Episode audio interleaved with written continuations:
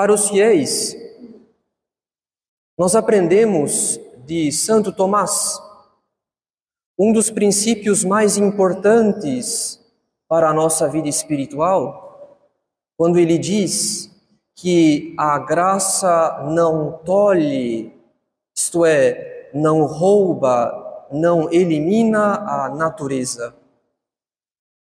A graça não tolhe a natureza.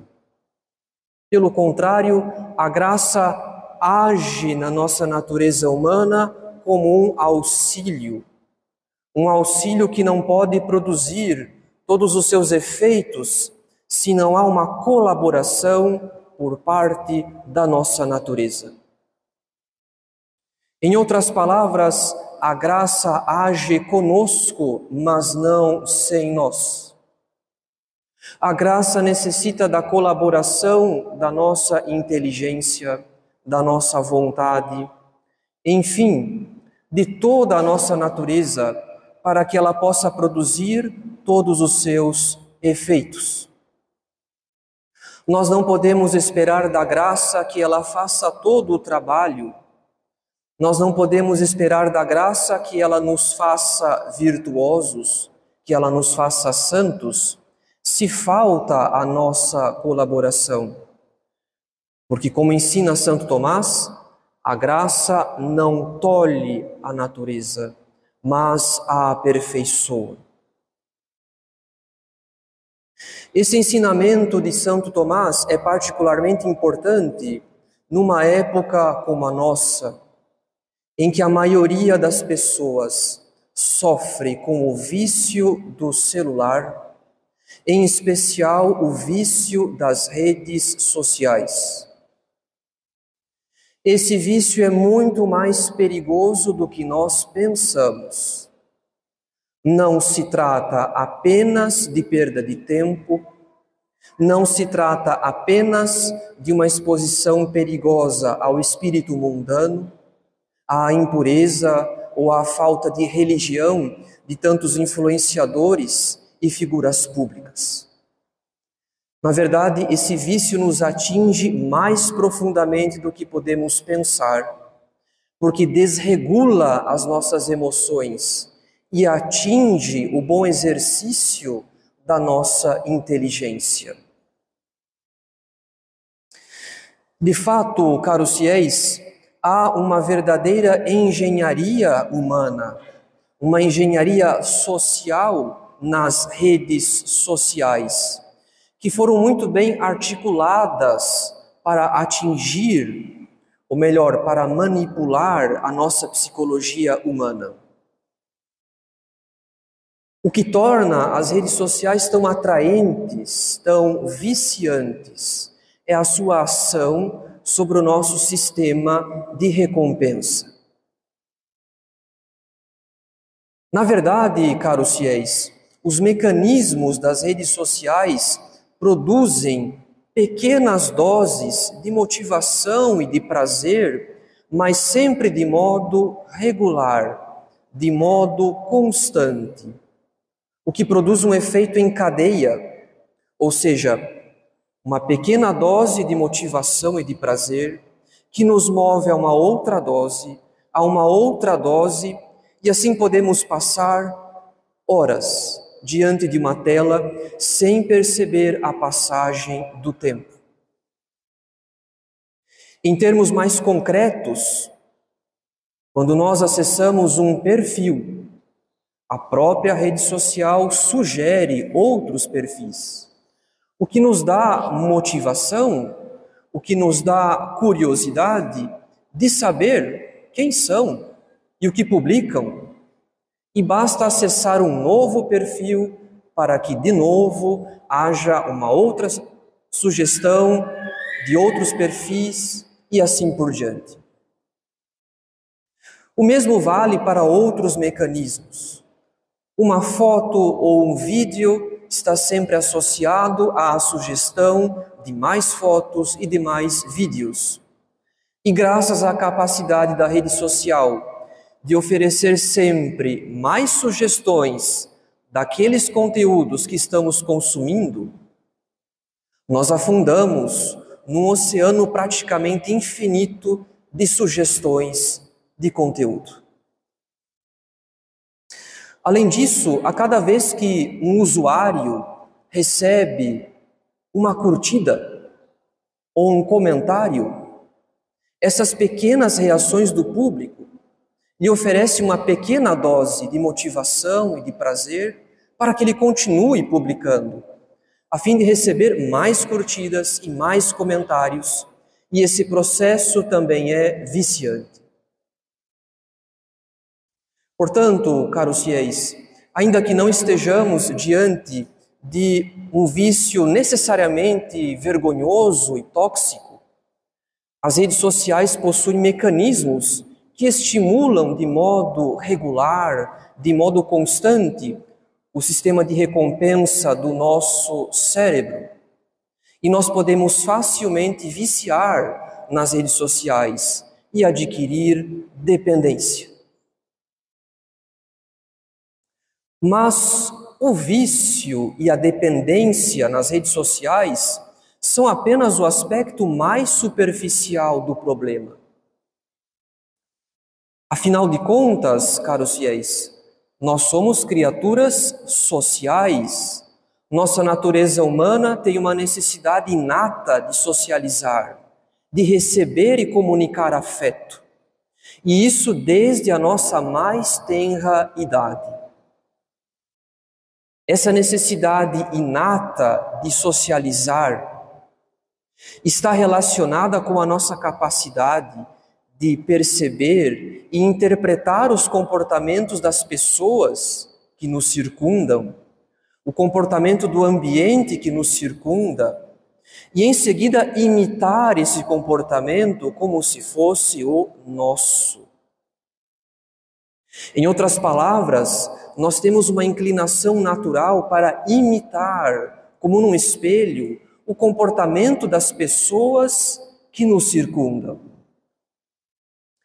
É graças a essa capacidade de imitação que nós desenvolvemos empatia com o próximo. Ou seja, que nós choramos com os que choram e rimos com os que riem. No entanto, o uso excessivo das telas, ou melhor, o uso excessivo das redes sociais, prejudica gravemente essa capacidade de sentir empatia, ou seja, a nossa capacidade de imitar os sentimentos alheios, as emoções alheias, chorando com os que choram, rindo com os que riem. Isso porque uma tela vale menos que uma pessoa concreta diante de nós uma tela vale menos que uma pessoa. Isso quer dizer que as telas nos dessensibilizam, porque não é possível sentir diante de uma tela todos os sentimentos que nós sentiríamos diante de uma pessoa concreta. Há uma diferença muito grande entre uma pessoa concreta diante de nós que nos conta por quais sofrimentos está passando. E outra pessoa que relata talvez sofrimentos ainda maiores, mas por meio de uma publicação instantânea na rede social, ou um áudio ou um vídeo. A publicação, o áudio e mesmo o vídeo não têm o mesmo peso sobre a nossa sensibilidade. É por esse motivo que nós podemos assistir às piores tragédias no noticiário sem derramar, na maioria das vezes, nenhuma lágrima. É por isso que nós nos entediamos, mesmo diante das situações mais dolorosas, e interrompemos um áudio ou um vídeo para passar a uma outra atividade para procurar motivação e prazer em outro conteúdo. Então estejamos bem convencidos disso, caros fiéis. Deus não nos criou para o virtual, Deus nos criou para o mundo real. O mundo real nos dá sentimentos e emoções plenamente humanas, enquanto que o mundo virtual produz em nós apenas sensações passageiras, de pouco efeito, de pouca profundidade. Em resumo, o mundo virtual nos dessensibiliza. No entanto, nós sabemos bem que o mundo virtual também exagera e aumenta determinadas sensações, como é o caso dos conteúdos de violência e de impureza, o que não contradiz de modo algum essa nossa reflexão. Porque a hiperestimulação e a dessensibilização são como as duas faces de uma mesma moeda. Então, na prática, quem consome em excesso, o que é pior do que consumir poucas vezes, quem consome em excesso conteúdos relacionados à violência, seja filmes violentos, seja lutas violentas, seja conteúdos relacionados a crimes ou a crueldade, enfim, o excesso de conteúdos violentos torna a memória da violência mais viva. Porém, isso não impede a dessensibilização do indivíduo para o sofrimento alheio. Em outras palavras, ele pode pensar mais em violência Porém, o excesso de conteúdos de violência também o torna insensível para o sofrimento alheio. Porque o sofrimento se torna, ao final, uma banalidade, um mero entretenimento no mundo virtual, uma fonte banal de prazer. E o mesmo vale para quem consome em excesso o que é pior do que consumir poucas vezes. O mesmo vale para quem consome em excesso conteúdos relacionados à impureza, seja aqueles conteúdos de impureza manifesta, seja a impureza soft, aquela impureza dissimulada que é dominante justamente nas redes sociais. O excesso de conteúdos impuros também produz dependência. Porém, isso não impede a dessensibilização do indivíduo. Na medida em que ele precisa consumir doses cada vez maiores ou de teor cada vez mais desordenado para que ele alcance a consolação sensível que procura. Em outras palavras, o excesso de conteúdos impuros também o torna insensível para aquela mesma consolação que ele procura. Porque o prazer também se torna, nesse caso, ao final, uma banalidade. Portanto, caros fiéis, o mundo virtual e as redes sociais nos dessensibilizam, mesmo quando elas estimulam um comportamento.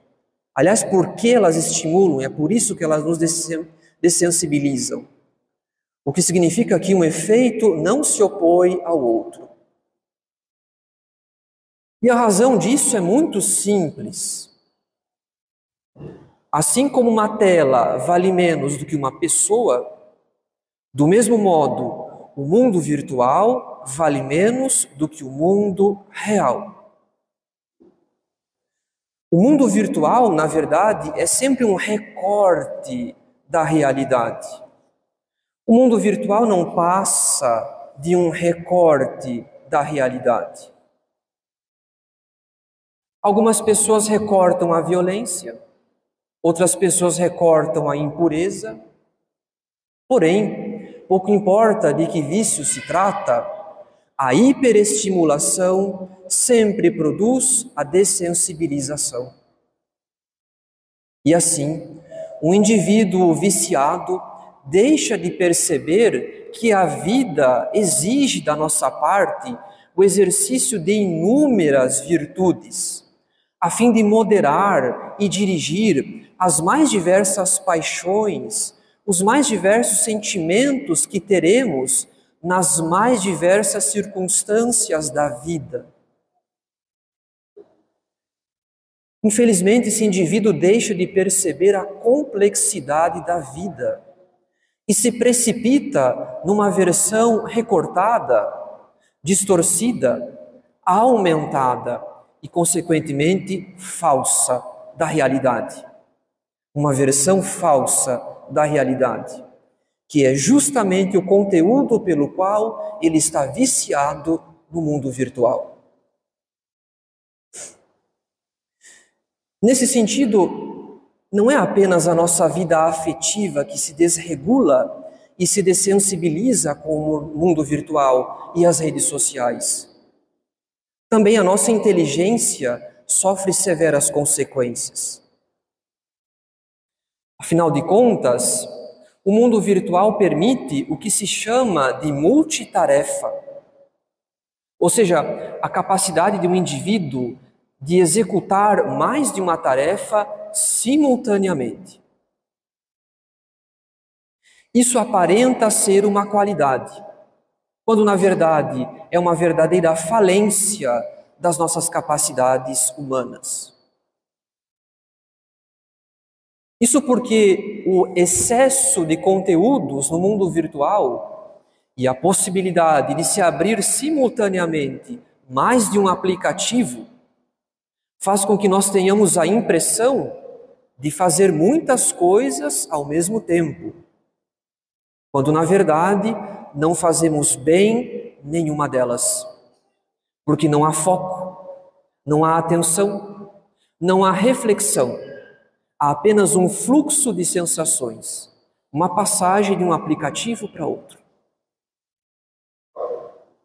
A consequência disso, caros fiéis, é que sem foco, sem atenção e sem reflexão, nós nos tornamos impulsivos. O que prejudica em maior ou menor grau a nossa capacidade de tomar decisões.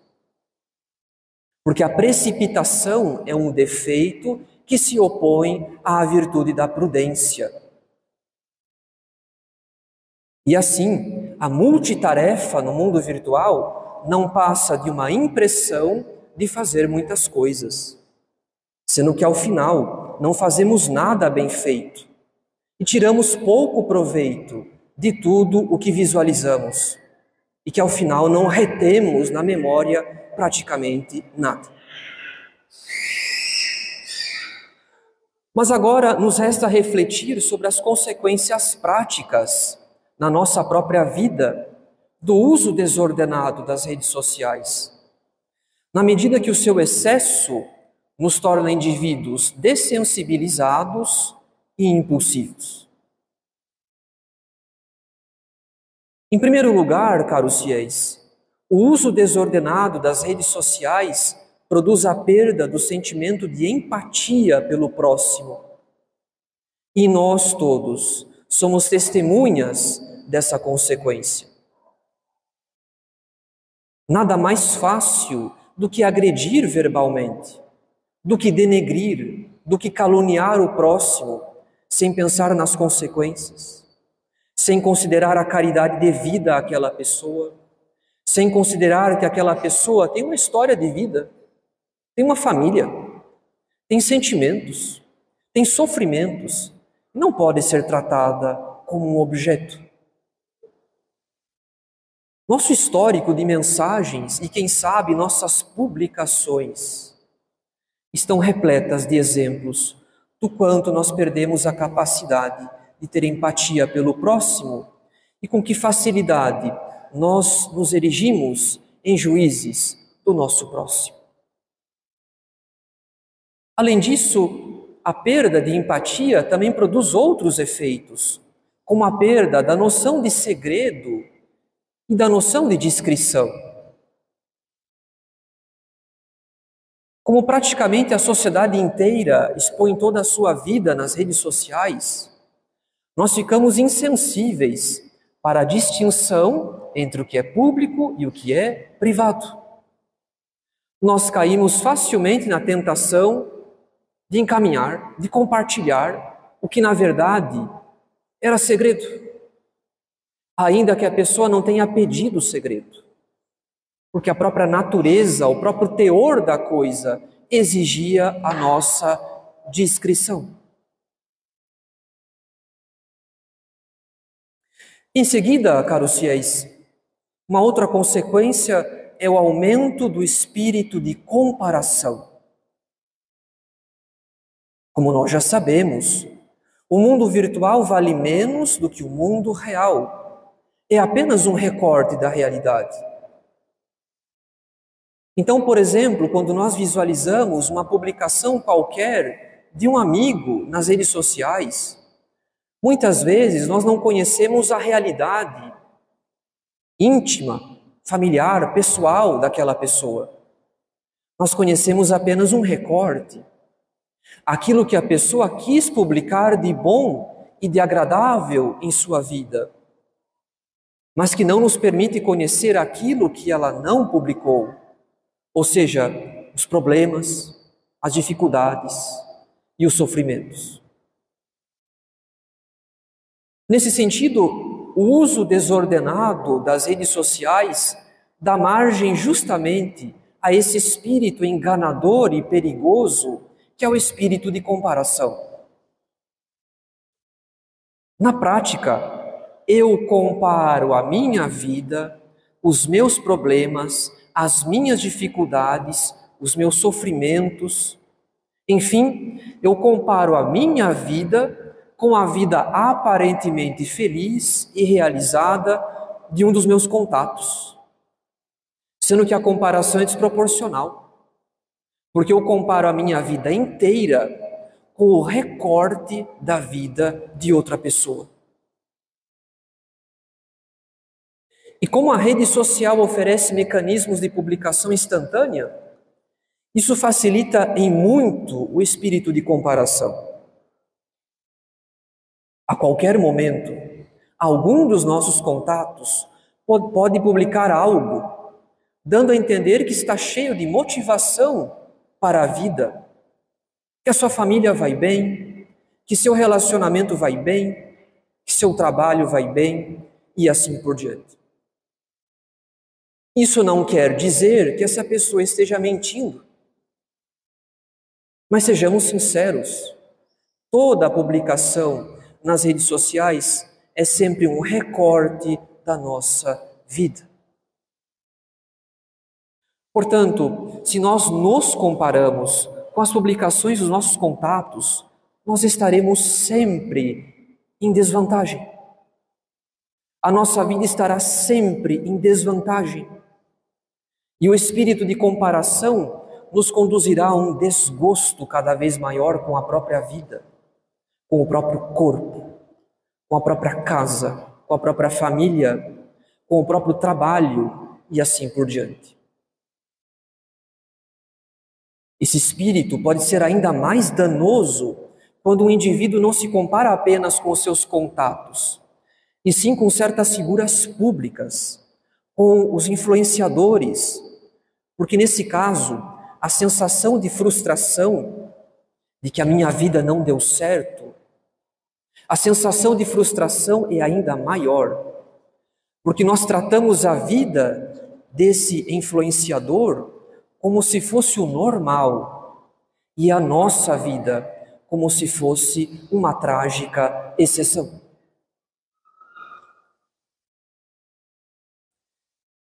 Então não é sem motivos, caros fiéis, que há tantos jovens que sofrem com ansiedade e depressão por causa das redes sociais. Porque, de fato, a distorção da realidade nos faz adoecer. Mas o principal dano que as redes sociais causam não diz respeito à nossa saúde mental, e sim à nossa saúde espiritual. Na verdade, caros fiéis, o espírito de comparação se opõe ao espírito de ação de graças. Ou nós nos comparamos com o próximo, sentindo desânimo, tristeza, raiva ou inveja, ou nós agradecemos a Deus pela vida que Ele nos deu e pelo plano de amor que Ele certamente tem para nós, a fim de transformar as misérias da nossa vida numa ocasião para Ele manifestar em nós a Sua misericórdia.